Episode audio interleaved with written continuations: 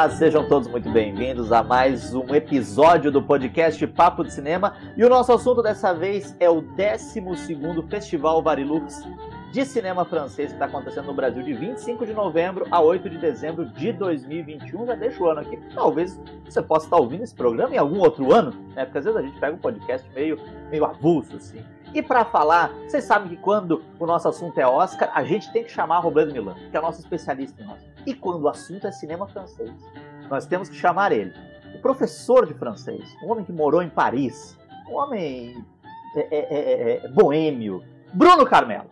Bruno, que prazer ter você aqui neste episódio especial. Muito obrigado, nosso apresentador superlativo, né? A gente vem aqui, gente já sabe que a gente vai sair coroado com mais ou menos 10 vezes mais do que a gente realmente fez na vida, mas muito obrigado, estou feliz. Aqui a gente trabalha aqui, o Papo de Cinema é uma grande família em que a gente trabalha a autoestima uns dos outros. Aqui a gente é um ambiente estimulante de trabalho. Mas, Bruno, brincadeiras à parte, o nosso assunto hoje, então, é um des, é, é, é, o Festival Varilux, né? Que é uma das iniciativas mais interessantes, eu acho, no que diz respeito à disseminação de um cinema estrangeiro dentro do Brasil, né? Como é que tu enxerga esse festival? Tu que acompanha, o senhor que deve acompanhar o Varilux já nesses 12 anos, né? Já, já faz uns bons anos. O que é legal do Varilux é que ele tenta é, levar meio que pro Brasil inteiro. A gente fala Brasil inteiro, a gente sabe que ainda é limitado, mas, poxa, são 50 cidades. É um número bem expressivo. Antes ainda da pandemia eram, eram mais. Eu estava conversando com a Emanuele Boudier, que é diretora e curadora. Ela estava falando que antes estava com mais de 80, mas agora, obviamente, com a pandemia tem mais dificuldades. Mas é expressivo você poder levar esses filmes que não são só Hollywood, né? Para cidades fora do circuito. Pessoas que vão ter acesso, mesmo em cidades um pouco menores do que as capitais, a filmes franceses, a filmes, sei lá, que tiveram no Festival de Cannes, a filmes de, é, de diretores premiados. Eu acho super importante como variedade cultural mesmo. Pode até discutir, né, se a gente gosta mais ou menos de cada filme, mas interessante como conjunto é uma proposta totalmente diferente de filmes de linguagem, de atores. E é bom pra gente lembrar que não existe só super-herói, não existe só sequência e adaptação, com todo respeito a eles que tem que existir também. Ah, tá nesse momento aí meio que tentando sair da pandemia, a gente olha para os cinemas, parece que só tem essas, essas, essas, grandes franquias, né? Eu fico muito feliz que esses filmes franceses cheguem ao, ao máximo de lugares onde puderem chegar. É, e vale lembrar, né, que em 2020 a gente teve, até por conta do momento sanitário do Brasil completamente diferente, a gente teve dois momentos do festival Varilux, né, Bruno? A gente teve no primeiro semestre uma versão online com uma espécie de retrospectiva de alguns filmes que fizeram muito sucesso nas outras edições do Varilux e foi um grande sucesso, né? Era auge da pandemia, a gente não estava muito longe de ter qualquer tipo de vacina e tudo mais. E no fim de 2020 a gente teve uma versão já presencial do Varilux, né? A gente teve uma versão que se estendeu de uma maneira um pouquinho diferente, justamente até para que o festival pudesse se adaptar à, à, àquela atualidade sanitária do Brasil, com, com já a iminência de vacina e tudo mais. Mas esse ano a gente parece que tem um cenário diferente, né? Porque nessas 50 cidades,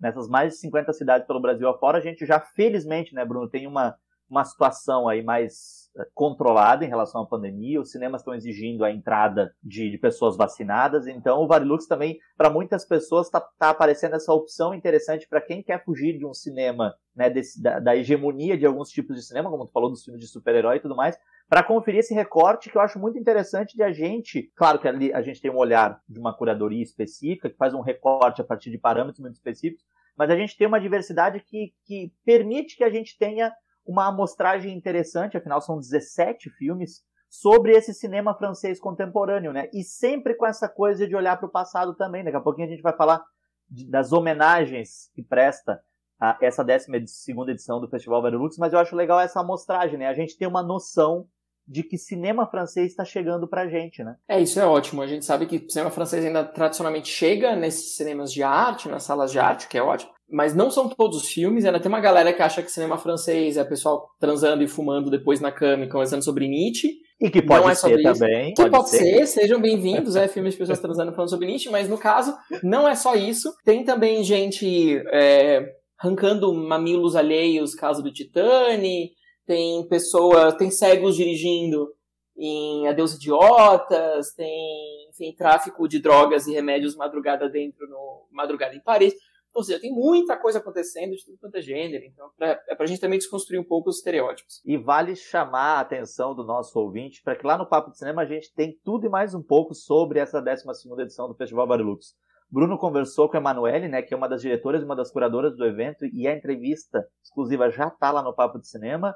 E aí eu queria que tu falasse um pouquinho também de uma coisa muito legal que fez, né, Bruno? Bruno, a gente brinca tudo, mas é verdade, o Bruno fluente em francês, então tem uma facilidade para conversar com os com a delegação francesa que veio ao Brasil participar das sessões presencialmente, tanto em São Paulo como no Rio de Janeiro.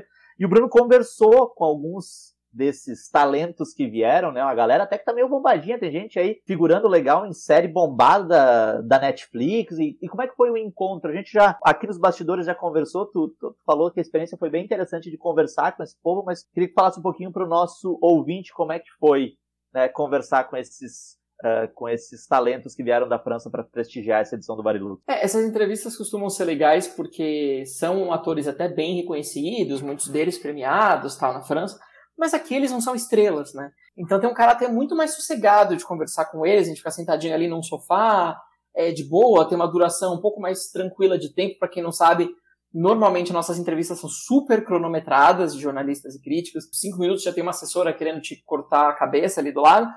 Não é o caso. É muito tranquilo. Eles estão lá tomando café deles, conversando. Muitos deles são amigos. Então é algo mais despojado que pra gente que trabalha com isso, que publica depois os textos, é uma, é uma diversão, na verdade. E foram pessoas ótimas que vieram. Teve o Sami Watalbali, você fala, conversou, que é o ator do Sex Education, e que tá com o filme que ele é o protagonista, chama Um Conto de Amor e Desejo, que é, ironicamente, o ponto de vista sobre o desabrochar da sexualidade masculina pelo ponto de vista de uma mulher. É, eu ia dizer interessante, mas pode ser interessante, pode não ser interessante. Nesse caso, é interessante? É, de fato, interessante, sim.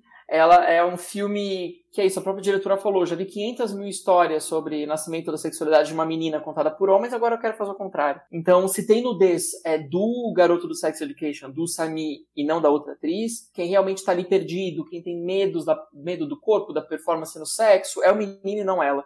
A menina, que é uma garota árabe, tá tranquilíssima com o próprio corpo, tranquilíssima com a própria sexualidade, então foi uma conversa ótima. O cara também se expressa super bem. Ele ficou fazendo um paralelo entre o personagem dele no Sex Education, que é muito sossegado com o próprio corpo, com a sexualidade, e com esse que é o oposto, né? O personagem no Ponto de Amor e Desejo, ele é travadíssimo. Ele morre de medo de não ser o sexo que ele imaginava. Então foi muito bacana. Eu conversei também com o Benjamin Voisin, que é outro novo ator, jovem, que tá no, no Ilusões Perdidas, o protagonista do Ilusões Perdidas, que é uma adaptação de Balzac. Aliás, ele é um ator que, novinho. que coragem, hein, Bruno? Fazer uma não, adaptação e... de Balzac, né? E, e, e uma boa adaptação adaptação, assim, no sentido de que ele joga muita coisa fora, ele funde três, quatro personagens em um. Ele falou, cara, não dá, se eu ficar fazendo livro linha a linha vai ser uma porcaria, então é uma boa adaptação nesse sentido. E o ator é ótimo, eles são muito amigos, inclusive, por, por curiosidade, o Sami Guatabali e o Benjamin Voisin, eles já fizeram dois filmes juntos, é, então agora eles vieram pro Brasil juntos, e também foi uma conversa muito bacana, sossegada, ele falou sobre a responsabilidade dele de, de né, interpretar um, um, livro tão famoso, o personagem principal de um livro tão famoso, e também ele tá no verão de 85, né? Ele é um dos dois hum. garotos principais do verão de 85 do François Ozon, que a gente acabou de ver, inclusive ano passado no Varilux, é uma Sim. figura já conhecida. Além deles teve o Philippe Leguet, que também já veio para o Brasil, é o diretor que tinha feito As Mulheres do Sexto Andar, uhum. e agora ele está com um suspense. Nunca tinha feito suspenses desse jeito antes, mas suspensezão, assim, meio Hitchcockiano. Chama o Intruso no Porão. Uhum. A diferença é de que esse homem assustador e perigoso no porão, não é um homem violento que quer matar as pessoas, ele é um antissemita. E, esse, e, esse acaso, elenco, e, e, o elenco é interessante, né, Bruno? O elenco é impressionante. É o François Cluzet no papel do antissemita detestável, coisa que ele nunca faz, porque ele é sempre bonzinho. Tem o Jeremy Renier e a Berenice Bejo. E é basicamente isso, assim, é um casal judeu que, por acaso, aluga um porão pro antissemita que fica disseminando fake news o dia inteiro Eita. e relativizando o holocausto. Tá. E, tipo, como eles vão lidar com isso? É, o medo vem daí, na verdade. Não é de alguém tentando matar o outro. É super interessante. E também com o Olivier Rabourdin, que é do Caixa Preta. A gente conhece ele mais pelo Homens e Deuses. Quem viu Homens e Deuses, ele era o monge principal ali. E ele tá no Caixa Preta, que é um suspensezão, tipo, que não perde em nada pra esses Jason Bourne da vida, sabe? Super tenso, tiro, porrada e bomba mas focado num acidente aéreo. Eles têm que descobrir o que aconteceu, e deitam mil pistas erradas e, e etc. Não falo mais para não estragar, mas esses quatro estavam aqui em São Paulo, foram para o Rio depois. A gente conversou com eles, estão quase todas as entrevistas já no ar, talvez até o final de semana vai estar tudo lá no ar para você descobrir sobre esses filmes do Papo de Cinema. Então, de novo, renovando o convite para que você vá lá no Papo de Cinema, a gente tem se você está acessando pelo computador e também pelo seu dispositivo móvel, lá na home a gente tem um especial consagrado um lugar especial consagrado ao Festival Varilux do cinema francês, em que você tem a miniatura das últimas críticas publicadas, mas se você clicar no título, você vai para o nosso artigo especial que ele condensa todas as notícias, todas as entrevistas, todas as críticas, ou seja, é um guia, modéstia à parte, um guia completo para você curtir a 12 edição do Festival Varilux e também, né, Bruno, a gente super a, a, aberto ao debate, vão lá nas críticas, comentem, concordem, discordem, porque a gente acredita no cinema que é para ser debatido de fato. Agora, tu falou um negócio ali, Bruno, sobre o, o François Cluzet uh, disseminando fake news, e eu lembrei de um filme que é um dos que eu assisti até agora, que é o Arthur Rambo, do Laurent Canté, que é o mesmo diretor do Entre os Muros da Escola, né, que já tinha ganhado uma palma de ouro no Festival de Cannes. É um filme que eu gosto muito, Entre os Muros. E aqui ele fala de uma questão também que é muito atual, muito da nossa contemporaneidade, que é o cancelamento. Então, uhum. ele fala sobre um jovem escritor de ascendência árabe que escreve, que está sendo super eh, elogiado pela crítica. Sabe aquela pessoa assim que é o, o, o homem do momento, ele é a voz da periferia, só que alguém descobre que ele tinha um perfil que ele fake no Twitter, que ele criou aos 16 anos, que ele disseminava todo e qualquer tipo de homofobia, gordofobia, xenofobia. Era um personagem que ele criou para testar os limites da internet, para saber assim quem adere, quem compartilha. Só que a descoberta desse perfil faz com que a vida dele, que estava assim numa ascensão violenta, comece a ele se, ele se transforma num vírus contagioso. Ninguém quer ficar mais próximo dele. Ele de fato é cancelado e o Laurent Canté faz uma faz uma, uma análise interessante desse mundo que a gente vive assim, dessa desse mundo sem nuances, ou tu é uma coisa ou tu é outra, né? Dessa falta de complexidade. É legal esse personagem uh, observado de uma maneira tão trágica e já tem crítica lá no Papo de Cinema. E aí eu queria uh, ver contigo, Bruno, porque a gente tem uma diversidade, né? A gente falou muito sobre esse recorte curatorial que traz aí o, o que de melhor talvez seja complicado a gente falar de melhor, de pior, porque a gente teria que ver tudo para dizer o que é melhor o que é pior, né? Mas o recorte é muito interessante porque existe uma diversidade, né? A gente estava falando assim, filmes que foram exibidos em grandes festivais, principalmente no Festival de Cannes, que é uma das grandes chancelas aí do cinema de arte. Tem muita gente que diz, ah, cinema, tá lá no Festival de Cannes automaticamente é bom. Não é verdade, né? Cannes passa muita coisa que não é lá grande coisa também.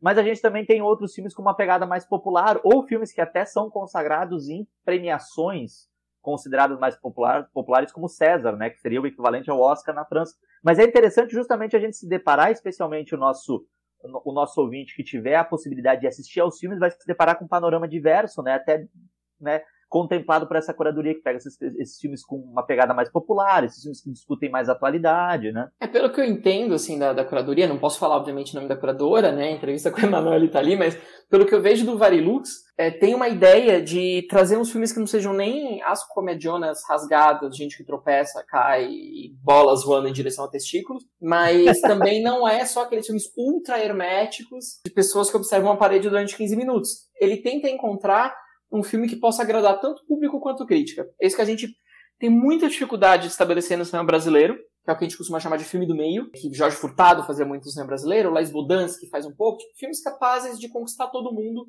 sem ser super extremos. E é meio que isso que o Varilux tenta mostrar. Como se comporta, sabe? Como que seria uma comédia, mas não uma comédia rasgadona?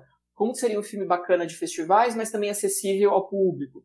Então ele tenta navegar nesse terreno ali. É, eu acho que a seleção desse ano tá bem forte. A gente tava até conversando aí nos bastidores, né? Que tem uns uhum. filmes muito legais esse ano. E tem, se não me engano, dos 17 filmes recentes que estão passando na seleção 2021, acho que seis deles estavam em Cannes. Uhum. Então, assim, eles realmente dão muita atenção todos os anos para isso. Não necessariamente competição principal, mas competições paralelas, filmes de diretores iniciantes. Tem um pouco de tudo. É, mas tem Jacques Audiard também, como a gente falou, tem Titanic, é Palma de Ouro, tem várias coisas ali dentro. E tem esses filmes de premiação. O César é uma premiação controversa. Essas premiações nacionais, que não são festivais, são premiações. Ou seja, bem importante separar as duas coisas. Uhum. Tem gente que fala, ah, o filme foi indicado a Palma de Ouro. Não foi indicado a Palma de Ouro, gente. Não existe isso. Não é uma indicação. Ele disputou no festival. Até hoje a gente ouve isso, a gente release. O filme foi indicado a melhor ator, atriz, blá blá no festival. Não, não foi porque não existe indicação no festival, tá bom? Ele só tá, ele só tá desistindo lá. Ele só estava selecionado. lá, ele poderia concorrer a tudo isso, mas ele não foi indicado. Porque senão, sei lá, o filme tá lá, ele pode concorrer também melhor documentário, sabendo que ele não é documentário. Isso não existe, entendeu? ele tá lá, enfim. Então, assim, são duas coisas diferentes. Assim como no Brasil, sei lá, o Grande Prêmio de Cinema Brasileiro, o Prêmio Guarumi, eventualmente podem ser contestados sendo prêmios nacionais, Claro. O César também é muito contestado, e tem sido contestado. Tem alguns filmes que, que ganharam, que despertaram muita polêmica. Aquele último do Polanski, do espião. O e... oficial e o espião. Olha, eu adoro o cinema do Polanski, mas esse filme não dá, gente. Ganhar não, de retrato de uma condição. jovem. Não, e ganhar é... de retrato de uma jovem chamas é pra, é pra, é pra, pra brincar comigo. É, não sei, enfim. Vamos entrar nesse mérito. Ah, o parênteses... Eu também não sou o maior fã do mundo de retrato de uma jovem chamas, mas tem outros filmes ali. Já enfim, se entregou. De, de qualquer maneira, é, é, o César é também uma premiação que quer ser popular, mas que é controversa. Esse ano, o prêmio principal foi Pro Adeus Idiotas, que é um filme que eu adorei. É, nota nota 10 no papo de cinema, eu só tô dizendo nota pra vocês. Nota 10, gente, nota, nota 10. 10. Eu não sou desses chatos que falam, ah, não, mas o filme não é perfeito. Não, gente, ele é muito bom no que eles propõem, eu acho ele inteligentíssimo, muito bem filmado. E, e é uma comédia, uma comediona mesmo, rasgada, só que ele é uma comédia de gente triste. Ela é uma comédia de uma mulher que tá morrendo, de um homem cego que foi esquecido nos arquivos de uma empresa.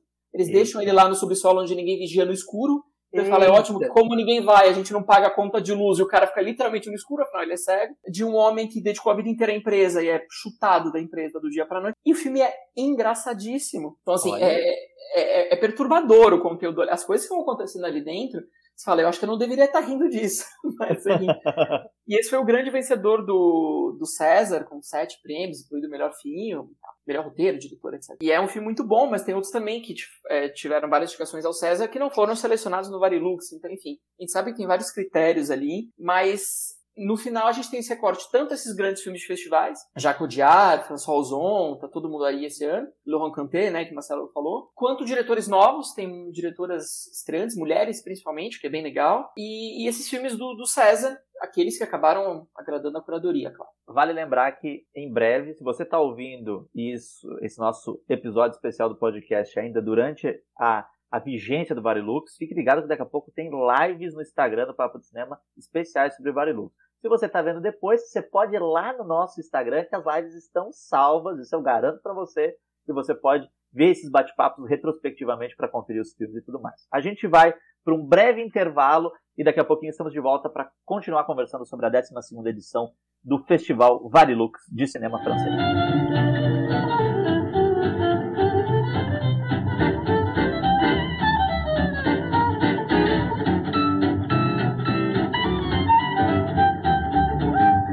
Estamos de volta para o nosso segundo bloco sobre esse podcast especial a respeito da 12 edição do Festival Baruch Cinema Francês, aqui com o Bruno Carmelo, discutindo sobre cinema francês, sobre os filmes, seleções e tudo mais. E Bruno, vamos retomar uma coisa que tu falou ali, tu falou das, das cineastas estreantes, né? Aliás, é um equilíbrio muito interessante se a gente olhar essas, esses 17 filmes mais recentes que compõem aí a seleção do Varilux, é que a gente tem estreantes e a gente tem grandes medalhões também, né? Quando a gente olha assim que tem um filme que tem Catherine Deneuve, eu digo, ó, ah, já tem a Catherine, já estamos aqui, já, já parece que já ganhamos. Catherine nunca, mentira, eu ia dizer que ela nunca errou, mas ela errou muito na carreira, mas tem direito ela pode. Mas é interessante a gente ver esse equilíbrio, né? Desses grandes cineastas, grandes no sentido de já consagrados ou já com prêmios, o próprio Jacques Audiard ganhou Palma de Ouro, o Racanté ganhou Palma de Ouro, Júlia Ducournau, é Ducournau que fala? É difícil, né, responder em nome do, da, da, França, mas acho que é por aí, é por aí. É por aí. em nome da. Eu podia dizer, em nome da França eu respondo. então a gente tem vencedores de palma de ouro, a gente tem gente que está começando, a gente tem gente, como tu falou lá no, no nosso primeiro bloco, gente que está mudando de registro e tentando fazer um cinema diferente, né? Então é legal, é legal ver esse movimento também. Né? Eu acho importante, gente, a gente não pode sempre querer ver as mesmas coisas, sabe? Ah, tem um filme da, sei lá, da Isabelle Pé legal, acho, acho a Isabelle Pé foda. Mas não tem só ela fazendo filmes bons, entendeu? Conforme a gente vai assistindo, tem uns novos atores, uns, umas novas meninas, novos garotos franceses que estão atuando e fazendo coisas super interessantes. Eu tô cada vez mais impressionado pela Camille Cotin, que, é, que tá na série 10%, que faz uma série de coisas interessantes, e que é uma nova que tá surgindo aí, fazendo coisas incríveis. Então, óbvio que a gente vai prestar atenção na Catherine Deneuve num drama, no François Cluzet interpretando um antissemita raivoso, a gente quer ver, mas vale muito prestar atenção nas coisas diferentes e nesses novos atores, a gente falou de alguns que vieram pro Brasil, inclusive, mas não só eles, porque disso saem coisas ótimas, né? Tem a, Leila Bouzid, que a gente falou, que é diretora de origem magrebina do Um Conto de Amor e Desejo, a Eve Deboise, que está com uma Pequena Lição de Amor, enfim, todos dire... todas diretoras que estão começando. Então é daí que vão surgir os próximos grandes diretores. Então é bom a gente descobrir desde o começo o que eles estão fazendo. Tem filme com Gerard Depardieu, só me diz isso. Já tem Catherine Deneuve. Ó, Não, tem, tem, Gerard ter, tem que ter, tem que ter. Eu acho, tem que ter. acho deve ter, acho que tem um contrato assim, né? tipo o, o CNC, assim, a Cine francesa. Obrigado para liberar verbas, precisamos ter uma cota. Catherine Cota Deneuve Gerard do Depardieu. ano, cota Depardieu. O Depardieu tá na, no Ilusões é, Perdidas, Ah, no, no tá Balzac, e num papel de um que ele sabe fazer super bem, que é meio agente super corrupto da imprensa e da literatura, e ele vende artigos. Então, quem paga mais, ele vende o artigo positivo, vende o artigo negativo pro veículo oposto. É, enfim, ele é, um, ele é um mercador ali de, de notícias falsas e de críticas compradas. É divertido. Aliás, um parênteses aqui, contar uma, uma história do Depardieu. Uma vez ele veio, uma questão acho que de uns 3 ou 4 anos, ele veio lançar um filme aqui no Brasil. E ali em Niterói, eu tô aqui no Rio de Janeiro, mas fomos, fui a Niterói para conferir. E Gerard encontramos Gerard Depardieu de terno, Bruno, muito bem alinhado. Aquele terno comprava um apartamento onde eu moro. E de crocs. Gerard Depardieu foi pra pré-estreia de terno brilhante e de crocs. Daí eu disse, gente, mas se o Gerard Depardieu não puder Tá ir de vendo? crocs pra qualquer lugar, quem é que pode? Tipo uma moda na França, gente. Tu falou sobre essa questão da mudança de, pano- de, de, né, desses novos cineastas e tudo mais. E eu acho interessante que a gente tenha essa reformulação também nesses elencos, né? Porque a gente começa a perceber também uma mudança nesse star system francês. Quando a gente olha lá para trás, por exemplo, vê o cinema norte-americano da nova Hollywood, a gente vai ver que antes, lá da nova Hollywood, o cinema ameri- norte-americano tinha um star system muito né, branco, protestante, com um fenótipo né, muito específico. E aí vem a nova Hollywood e bota os ítalo-americanos, que traz essa questão da dos imigrantes como parte, né, esses imigrantes são norte-americanos. E me parece esse movimento também muito interessante, porque a França é um país que não lida tão bem assim, né, com herança colonialista, né, com, com essas questões de imigração, mas o cinema francês tem trazido para frente das câmeras esses novos, novos rostos, rostos, né, que é de, de pessoas são filhos de imigrantes, são pessoas de ascendência árabe, de ascendência ah, africana, especialmente nos países colonizados pela França lá atrás. Então acho interessante a gente ver essa mudança, porque isso tudo é França, né? Isso tudo, esses, esses, esses, eh, esses novos homens essas novas mulheres de cinema francês são franceses, né? Embora tenha um fenótipo que, né, que é um fenótipo muito mais associado a outros países do que a França. Embora né, seja meio loucura a gente falar de um fenótipo francês, já que né, é um país completamente multicultural, né? Tá acontecendo com o Samir Tabali, que é de origem né, magrebina também, e o personagem dele no filme descobre a literatura erótica medieval árabe. Olha que, que específico, hein? E, e que de fato existe, que pelo que a gente vê, o pouco que a gente vê ali no filme, parece super interessante. Então existia realmente, Idade Média, existiam grandes poetas árabes com uma literatura erótica, mas erótica com- bem explícita. Ele fala, cara, é minha cultura, eu não sabia. Eu tô feliz de ter participado desse filme porque eu tô descobrindo algo que é a minha cultura própria. Então é isso, assim, França, essa coisa de França para os franceses, isso é o slogan da extrema-direita, isso é o slogan de Marine Le Pen. Então isso já mostra o quanto, né, a gente tem que se preocupar com esse tipo de pensamento. A França é composta por vários tipos de, de origens, de etnias, de culturas, e obviamente, sabendo que eles são um país que colonizou e que maltratou e explorou vários países na França, enfim, exigindo que eles voltassem para a reconstrução do país depois da guerra, como mão de obra forçada, mas depois que terminaram a construção da guerra, não volta lá para a África agora, tá bom, querido. Não, daí Sim. já tinham ficado lá 15 anos, constituído família, se apaixonado, tido filhos, eles são franceses. Então, enfim, eu acho uma boa maneira de, de fazer as pazes com esse passado conflituoso. E a França, sim, tem uma responsabilidade nisso, então acho ótimo a gente descobrir filmes como Um Conto de Amor e Desejo, o Caixa Preta, que é suspense que a gente falou, suspense do, do desastre aéreo, tem uma questão de islamofobia ali, que é bem importante. Que, obviamente, a primeira coisa que vão falar é atentado terrorista. Certamente foi algum extremista terrorista que, que se explodiu ali dentro. É a primeira tese que vem. Vários filmes vão abordar isso, isso está no, no Madrugada em Paris também. Enfim, a gente sabe que é uma coisa muito importante e isso se reflete nos filmes. É, no próprio filme, no Paris, 13º Distrito, do Jacques Audiard, que é, depois eu até vou falar um pouquinho melhor dele mais à frente, é, essa questão é central, assim, a gente tem três protagonistas, uma é uma filha de taiwaneses, que nasceu na França, o outro é um homem negro que a gente imagina que o pai possa ter vindo, ou o avô possa ter vindo né, de, de um outro país, e a outra personagem, a terceira personagem, é uma estrangeira francesa, é alguém que veio de Bordeaux, que- ou seja, alguém que veio do interior e que está em Paris e que se sente estrangeira em Paris, que se sente deslocada em Paris. Mas a questão é, é muito interessante porque a câmera do Audiard fica muito prestando atenção nessa nova geografia desse distrito. Eu acho que o 13º distrito fica à margem esquerda do Rio Sena, né? Bruno Camelo conhece a geografia de, de Paris. É, é onde, tem, é onde tem o bairro chinês também, né? É. Terceira, onde tem o bairro chinês, enfim. Não sei se. Porque a gente, pra quem não sabe, a gente se dividiu para poder pegar todos os filmes. Então, alguns que eu tô comentando, o Marcelo ainda não viu, e vice-versa. Então, esse é. que ele tá falando eu não vi. Exatamente. Exatamente. Mas é interessante isso, é entender que a França é aquilo.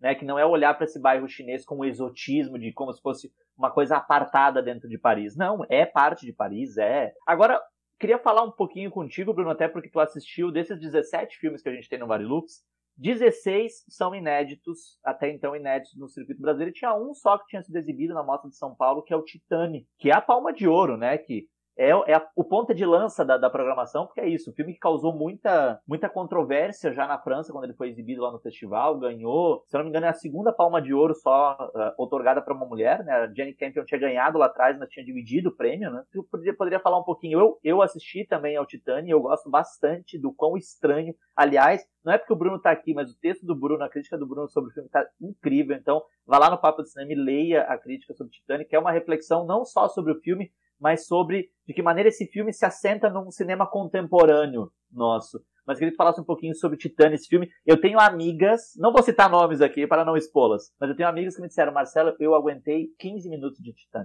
Não aguentei mais porque o filme e o filme no começo é um filme muito forte, né? É, e, e, dirigido por uma mulher, né? A gente sabe que é aquilo que a gente costuma chamar de body horror, né? Tipo, é um terror do corpo. Então tem transformações do corpo, tem corpos muito maltratados e transformados de várias maneiras no Titânio. É, e o caso do Titânio é, é específico porque ele foi adquirido por uma plataforma de streaming, pelo MUBI, né? Sim. Ele vai direto pro MUBI, acredito que em janeiro, e passar, e passar direto por lá. Mas antes a mostra conseguiu algumas exibições, um número limitado de exibições, e agora o Festival Varilux também consegue algumas exibições. Então quem quiser assistir a esse filme na tela grande de cinema, essa é a chance. E eu realmente, eu realmente aconselho, vale muito a pena. Agora é a chance porque depois ele vai estar em streaming também, dá pra ver, claro, aproveitar com certeza, mas a experiência é muito diferente agora. E a gente lembra todos esses filmes recentes do Varilux tem distribuidora no Brasil. Uhum. Esse é um festival específico porque de certa maneira ele acaba fazendo pré-estreias, né? Uhum. Esses filmes em algum momento vão estrear, a gente ainda não sabe sabe quando. É o momento que eles vão chegar, mas daí vão chegar talvez a um circuito menor, não vão chegar a 50 cidades, então a oportunidade é ser excepcional, mas todos eles vão acabar chegando em um momento ou outro, no caso do Titani vai ser diretamente no stream. Sobre essa questão de, de Kanye, é, esse foi um filme realmente super polêmico, mas acho que finalmente, eu tô,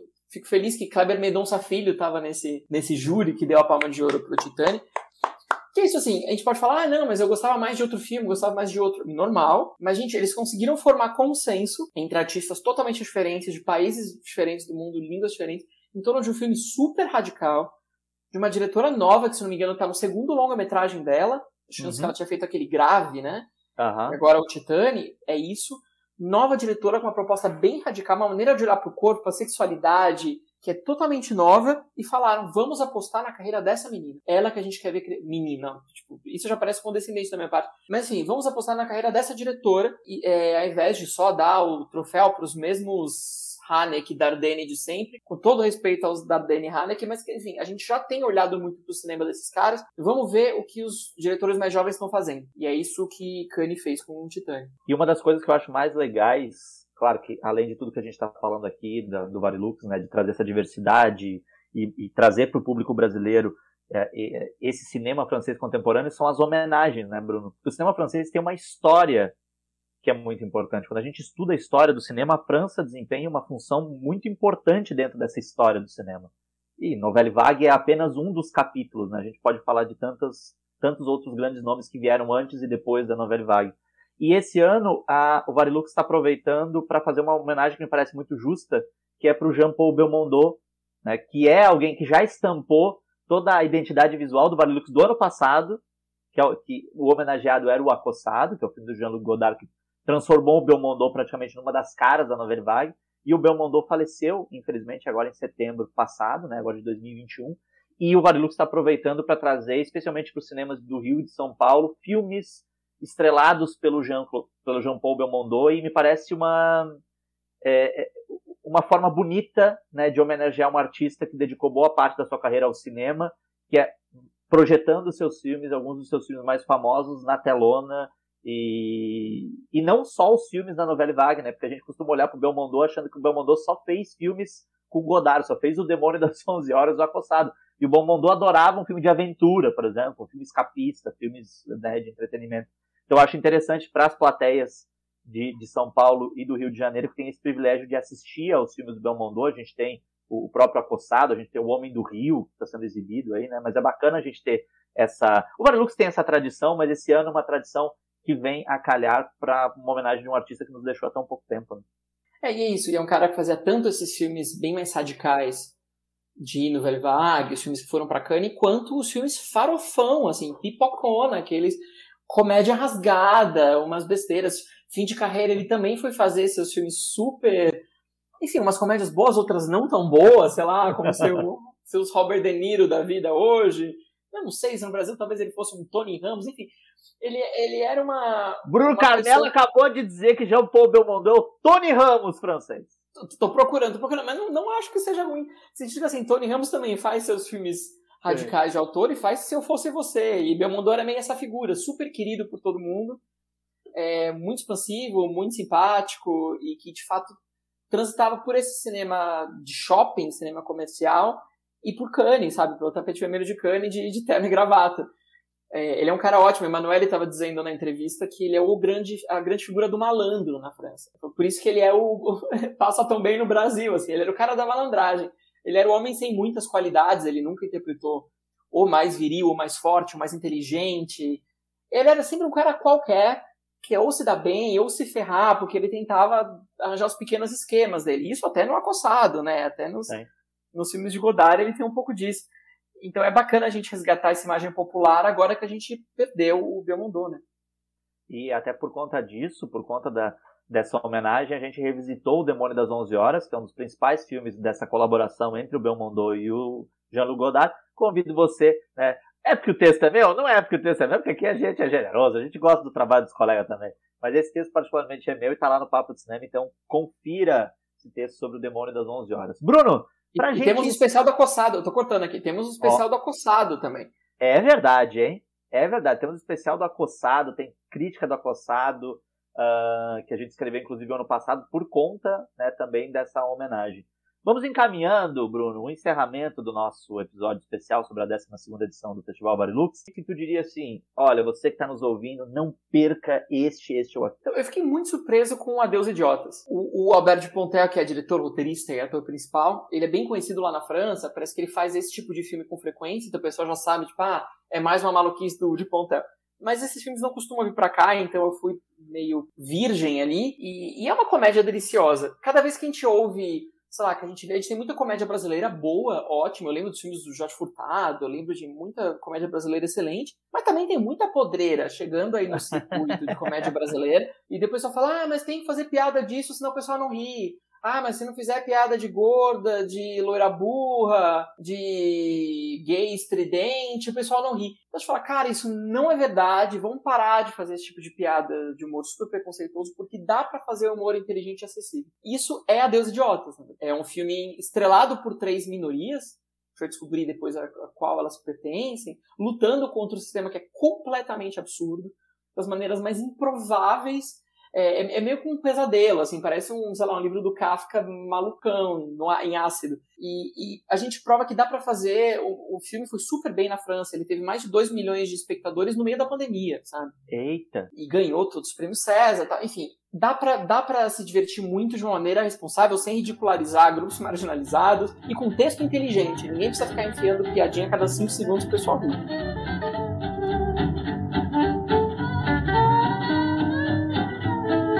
Este foi o episódio especial sobre a 12 edição do Festival Varilux de Cinema Francês. Conversei aqui com o Bruno Carmelo. Bruno, sempre é um prazer ter aqui fazendo podcast, a gente conversando sobre cinema, batendo papo, porque a gravação do podcast é sempre isso. O pessoal acha que é, é sério, é sério, mas é gostoso que a gente acaba batendo papo. Não, obrigado pelo convite. Quando, quando chamarei eu venho, se for seja para falar de filmes de terror, para falar de filme francês, filmes natalinos tá chegando, então só chamar que eu venho. Lembrando para você, nosso ouvinte, que você vá lá e se inscreva no nosso no seu principal agregador, no agregador que mais que você mais gostar para receber a notificação Papo de Cinema chegando. Um grande abraço a todos e até a próxima.